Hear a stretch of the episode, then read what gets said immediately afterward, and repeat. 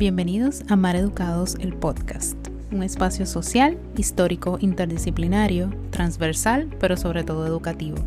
Mi nombre es Marta Rivera Rondón y seré la voz que escucharán semanalmente en las entrevistas que estaré llevando a cabo, hablando acerca de diferentes temas educativos e intentando encontrar soluciones para transformarnos. En el episodio de hoy tenemos una invitada muy especial. Ella es mi colaboradora y mi colega en Mar Educados. Es una artista maravillosa y una maestra excepcional. Así que tengo el privilegio hoy de poder entrevistar a mi hermana, Viviana Rivera Rondón. Bienvenida, Viviana. Saludos, Marca, bienvenida. Digo, gracias por la bienvenida. Esto es lo mejor de, estas conversaciones. La, risa y, la confianza y por supuesto el contenido de la entrevista. pues ya que hablamos de confianza y demás, nos puedes contar de, si recuerdas, ¿no? ¿Cuándo comenzó nuestra interminable conversación acerca de la educación? ¿Cuál es ese primer recuerdo que, que tú tienes haciendo algo relacionado al ámbito educativo? Bueno, nuestras conversaciones, recuerdo muy bien, comenzaron desde que éramos muy niñas, muy chiquititas. Nosotras, desde que tengo memoria, prácticamente eh, nos ha gustado desde el famoso y clásico roleplay que tienen los niños, de maestro o maestra, profesor, y entonces eh, el otro hace de estudiante. Así que nosotras desde muy chiquititas hacíamos esos juegos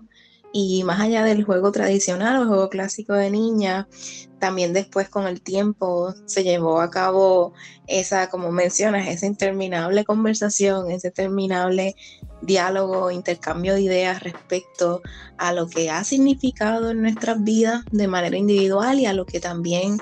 quizás ya más a nivel filosófico o más a nivel utópico puedes llegar a ser y puede llegar a significar en nuestra vida y en la vida de otras personas.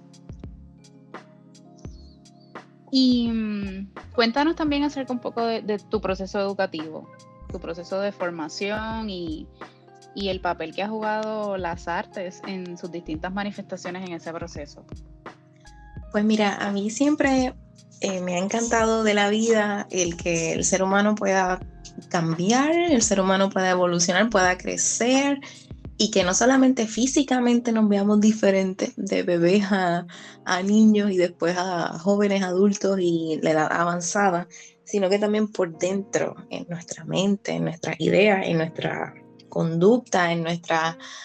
eh, emociones, de todas maneras nosotros podamos siempre cambiar, evolucionar y poder llegar a ser mejores. Así que desde esa perspectiva eh, desde que recuerdo también, desde muy chiquitita, no solo me encantaba hacer actividades eh, de las curriculares y de las extracurriculares en las escuelas o en los lugares, espacios eh, educativos que tuve la oportunidad de estar, sino que también ya entonces más de adolescente y a joven adulta llegaron preguntas más profundas, llegaron preguntas más grandes, desde cómo yo aprendo, cómo aprenden los demás, cómo podemos aprender mejor y cómo podemos lograr a través de esos procesos de enseñanza y aprendizaje de nuevo continuar mejorando. Así que en ese sentido, eh, en mi caso, mi proceso ha sido uno muy dinámico, ha sido uno muy interdisciplinario y ha sido uno que constantemente se ha visto nutrido por distintas ideas, por distintos profesores, distintos mentores, siempre teniendo en cuenta que yo soy la, la, persona, la protagonista principal en mi propio proceso, así como cada cual es su protagonista en su proceso, en su historia. Tú recientemente compartiste un post en Facebook y, cito eh, que la, persona verdad que, lo compartió originalmente dice que, que, hace falta integrar las artes en, las escuelas no para sacar eh, artistas sino para sacar mejores seres humanos. me gustaría saber por qué lo compartiste, aunque creo tener una idea, y, qué opinión te merece eso. Porque es cierto, primeramente, porque eh, tal como lo trabajé en mi, en mi trabajo de tesis antes de graduarme de maestría en educación especial y diferenciada, con enfoque en derechos humanos y cultura de paz, pero también con enfoque en la creatividad humana y en nuestros talentos y en la posibilidad que tenemos de, de explotarlos, pero en el buen sentido y de reconocer que son una diversidad de talentos, tal como nosotros los seres humanos somos diversos pues tal como en aquel momento lo defendí y lo presenté, todavía sigue igual de vigente y sigue igual de certero de que el arte es esencial para el ser humano, no hay humanidad, no hay ser humano sin arte y viceversa. Y de nuevo que no es algo a lo cual debamos tener un acercamiento selectivo, ya sea por una condición social, ya sea por una, un talento en específico, especial que se ha identificado que tiene una persona desde que es muy pequeño o pequeña, sino que es algo que no importa qué, toda persona debe tener un acercamiento para su desarrollo integral y holístico. Por lo tanto, nosotros como seres humanos somos artistas desde pequeñitos, somos personas que constantemente nos estamos, eh, estamos evolucionando y desarrollándonos en, ideas y constantemente, aunque no lo reconozcamos o socialmente no le pongamos esa etiqueta, estamos haciendo arte. Así que por lo tanto, eh, lo compartí en ese momento porque lo encontré certero, porque es cierto, y porque pienso que es parte de la conversación constante que como sociedad debemos tener, que todavía falta mucho por hacer y que hace falta continuar mencionándolo, continuar dialogándolo para que podamos ver los cambios que, nos acerquen a esas, a esas realidades. Sí, esa, estoy de acuerdo con eso de, de esa conversación tan importante y, que desde mi punto de vista también debe ampliarse a, lo que sería una revisión curricular completa, que integre las artes, que integre la ética, que integre el civismo, la educación ambiental y tantas otras eh, áreas, estrategias, disciplinas que, necesitan los niños para, poder eh, atender los retos que tenemos actualmente y los que se avecinan. ¿Tú crees que eh, ¿Fue buena idea estudiar educación luego de tener una base en ciencias sociales, específicamente en sociología? Eh, sí, perdona. sí, claro que sí. Eh, yo lo identifico como que fue parte de mi proceso, fue parte de mi búsqueda, de mi investigación personal y también en el ámbito, en otros ámbitos, ámbito profesional, académico, etcétera. Así que y lo vi como un momento en el que yo a través de esos acercamientos pude contestar preguntas, pude acercarme a nuevas maneras de, mirar lo que ya yo estaba viendo. Y por sobre todo a identificar que eh, tanto como artistas como seres humanos, que parte de lo que estamos hablando tiene que ver con esto, eh, nosotros necesitamos un acercamiento también hacia nosotros mismos y hacia los demás, teniendo en cuenta la salud mental, la salud emocional, el desarrollo completo e integral. Y por lo tanto, en mi caso específico, el acercamiento a, la educación y con un enfoque en la educación especial y diferenciada me ayudó a mirar más profundamente lo que es la diversidad, mirar más profundamente lo que es la, las oportunidades y lo importante que es diferenciar y no solamente por condiciones de salud física o condiciones de salud a otros niveles que no se pueden ver, sino porque en general somos todos únicos y diferentes y realmente nutrió muchísimo mi filosofía de vida y las preguntas que tenía en ese momento y las investigaciones que logré hacer. Y después de, todo lo que hemos caminado, todo lo que hemos aprendido, eh, ¿verdad? Toda, toda esa diversidad de, intereses, ¿todavía sientes que, tienes que aportar en el ámbito educativo? ¿Que eso forma parte de tu vocación? ¿Todavía es algo que, te emociona? Claro que sí, forma parte de mí, forma parte de lo que soy y estoy segura que puedo, puedo decir con mucha certeza de lo que continuaré siendo porque estoy completamente segura también que voy a seguir evolucionando, que voy a seguir descubriendo nuevos intereses o nuevos talentos en mí, pero eh, mi acercamiento a, como mencionaba al inicio, mi acercamiento a la educación tiene mucho que ver con el acercamiento a la vida y el acercamiento a nosotros como seres humanos. Y realmente es una gran, eh, más que un interés o una idea, es una gran pasión el ver cómo podemos nuevamente cambiar, evolucionar, mejorar, eh, ser, ser mejores por nosotros y por los demás, con los que compartimos espacio, sociedad, con los que compartimos convivencia y por lo tanto estoy segurísima que sí, hay mucho que aportar a la conversación, mucho que aportar a nuevas prácticas o nuevas eh, posibilidades a nivel más macro en términos de quizás propuestas, proyectos, leyes. Hay mucho, mucho que aportar porque creo que por sobre todas las cosas hay que revolucionar eh, cómo nos educamos desde que somos niños hasta que seguimos eh, educándonos como adultos, aunque no lo reconozcamos. Hay mucho que aportar para cambiar eh, cómo nosotros vemos la educación. Es, es, un acto humano y debe humanizarse mucho más de lo que ya está, si se puede decir así. Debemos definitivamente de nuevo integrar educación en términos de eh, las emociones, educación en términos de lo financiero, integrar educación en términos de las artes en todas sus ramas y no dejarlo de nuevo a un lado como una alternativa, una una especie de electiva o solo para algunos y otros no. Debemos ser más inclusivos, personas con necesidades especiales o con condiciones, personas que son, entre comillas, al aire distintas, somos todos distintos, que formen parte de, de los espacios, de los ambientes, de los grupos. Debemos revolucionar cómo, cómo nos educamos y dónde nos educamos que no solo sean cuatro paredes, que no solo sea entre cemento, que no solo sea entre un pupitre y una pizarra. Así que definitivamente hay mucho para hablar, mucho para aportar, mucho que revolucionar y eso va a seguir conmigo hasta el final de mis días. Habiendo dicho eso de, las aportaciones y de que es algo que forma parte de ti, eh, ¿Qué tú piensas acerca de la situación de que en la isla habemos muchísimos profesionales que que tenemos de dónde para aportar, que queremos aportar, pero que quizás el, mismo sistema y, la situación con la burocracia y demás, pues como que no nos los permite. Por ejemplo, hay, muchos profesionales capacitados para, pues para ayudar, tomando por ejemplo a la Universidad de Puerto Rico y todo lo que está ocurriendo con, la universidad.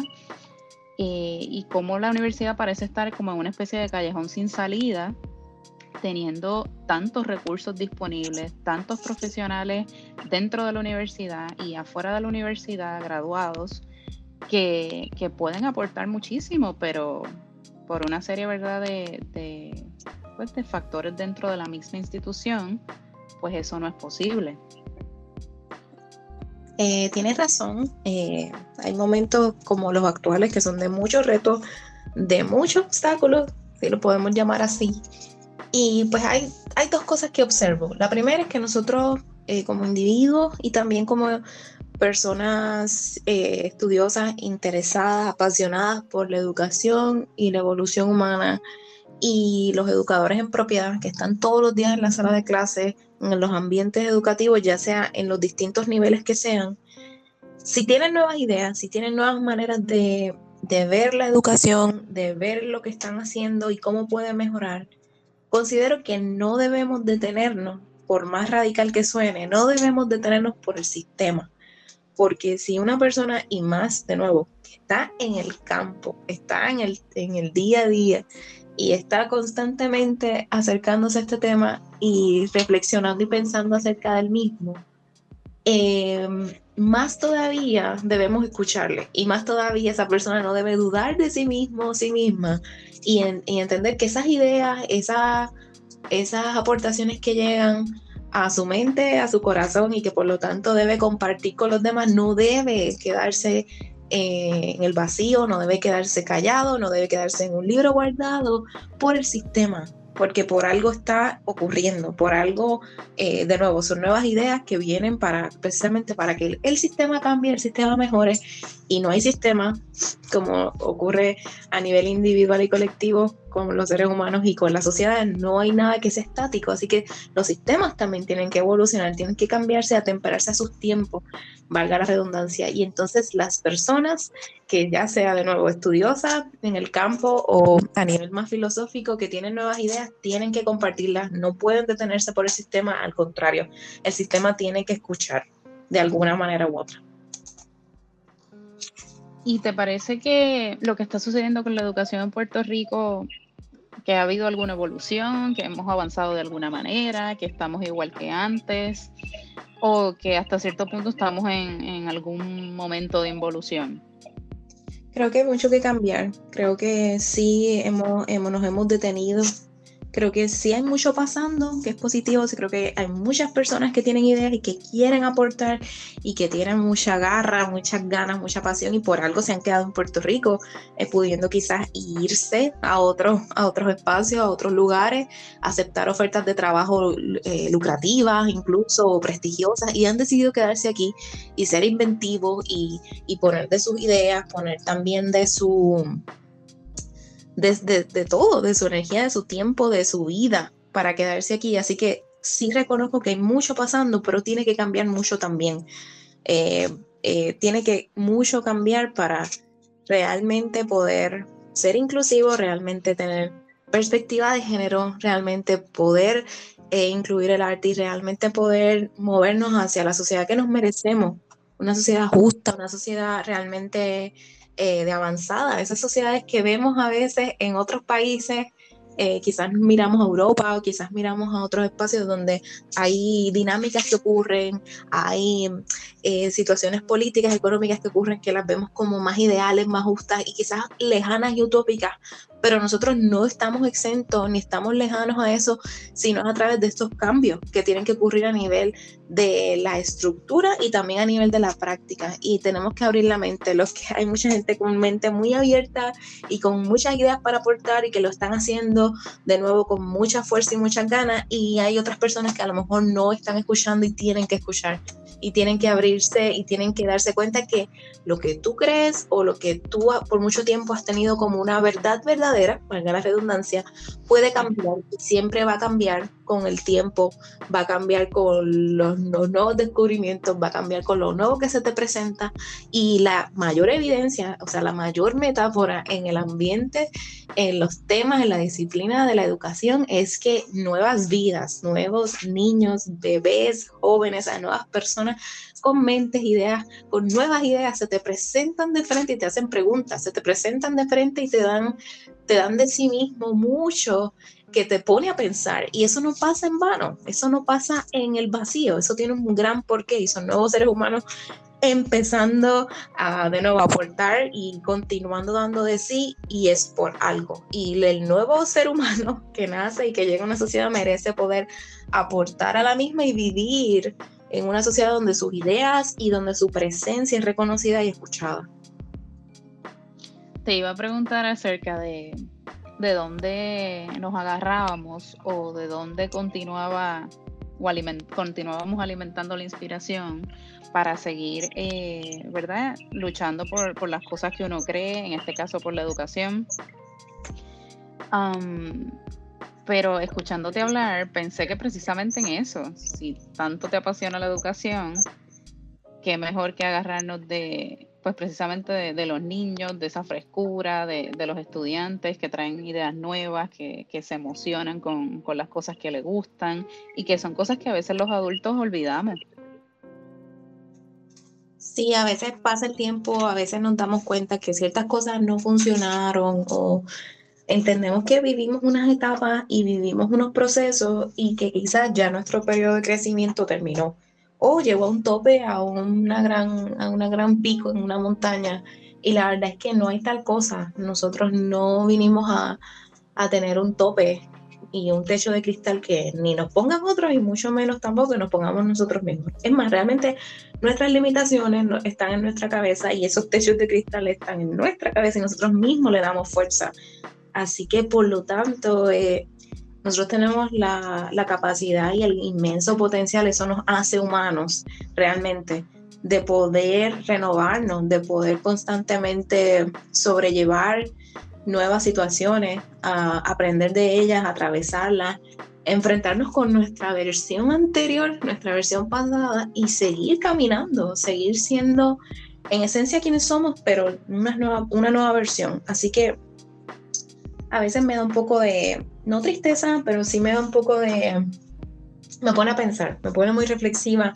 cuando veo personas que por lo que piensan otras personas o un colectivo o la sociedad o tal gremio al que pertenecen, se limitan, se limitan de tantas maneras de ser ellos mismos, de aprender algo nuevo, una disciplina nueva, de ver las cosas de manera distinta, por tantos y tantos juicios y prejuicios, ideas concebidas y preconcebidas incluso de muchas, muchas generaciones atrás, sin ánimos de faltarle respeto a ninguna cultura, a ninguna congregación, a ninguna comunidad, sin ánimos de faltarle respeto a ninguna tradición, siempre todo, a mi entender, como parte de la responsabilidad personal contigo mismo y con el colectivo al, al que pertenecemos. Y con la responsabilidad que tienes de tu propio crecimiento y tu propia evolución, tienes que ponerlo sobre la mesa y preguntarte y desaprender para volver a aprender, no ponerlo todo en piedra. El problema empieza cuando ponemos a poner las cosas en piedra, las damos 100, no, 300% dado por sentado y después eso es demasiado pesado. ¿Quién mueve esa piedra? Ni uno mismo, pero esa piedra uno mismo la puso ahí. Uno mismo decidió que eso era y eso le pusimos siete etiquetas, siete sellos y eso punto, eso es. Y esas límites, de nuevo, esos son barreras, muros, límites que nos ponemos nosotros mismos y que nosotros mismos ¿verdad? recibimos y vivimos las consecuencias.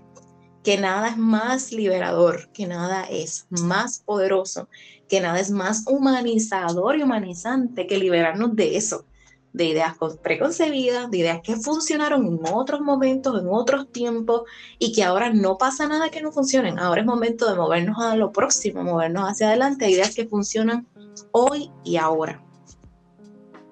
Y además de, ser flexibles y darnos la oportunidad de, también de reflexionar, ¿qué crees tú que hace falta para transformar el sistema educativo?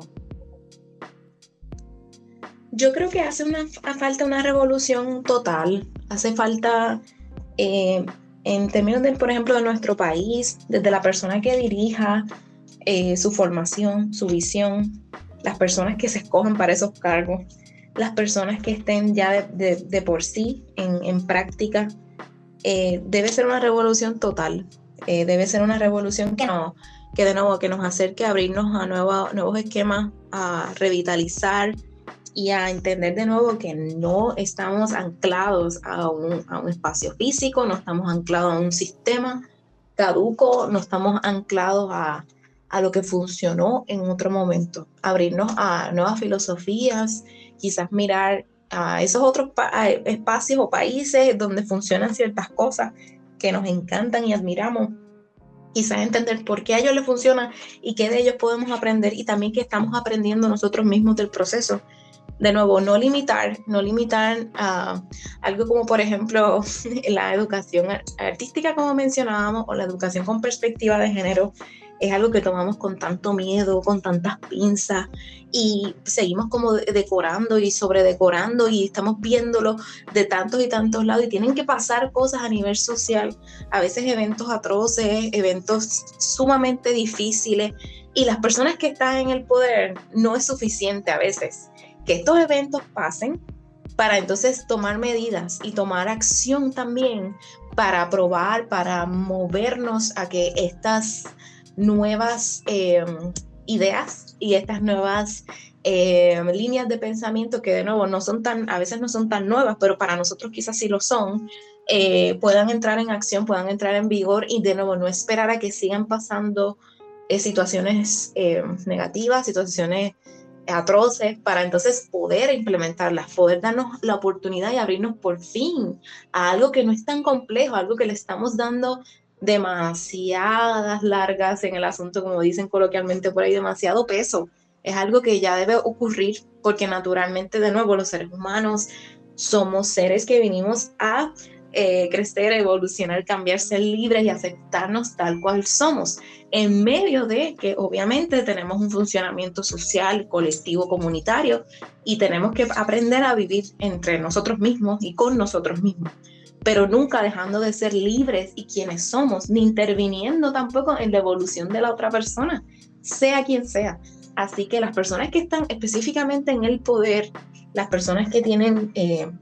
la capacidad de, tomar decisiones, de firmar una ley, las personas que tienen la capacidad de dirigir, tienen que propiamente ser eh, líderes y tienen que propiamente poder discernir en momentos como estos y poder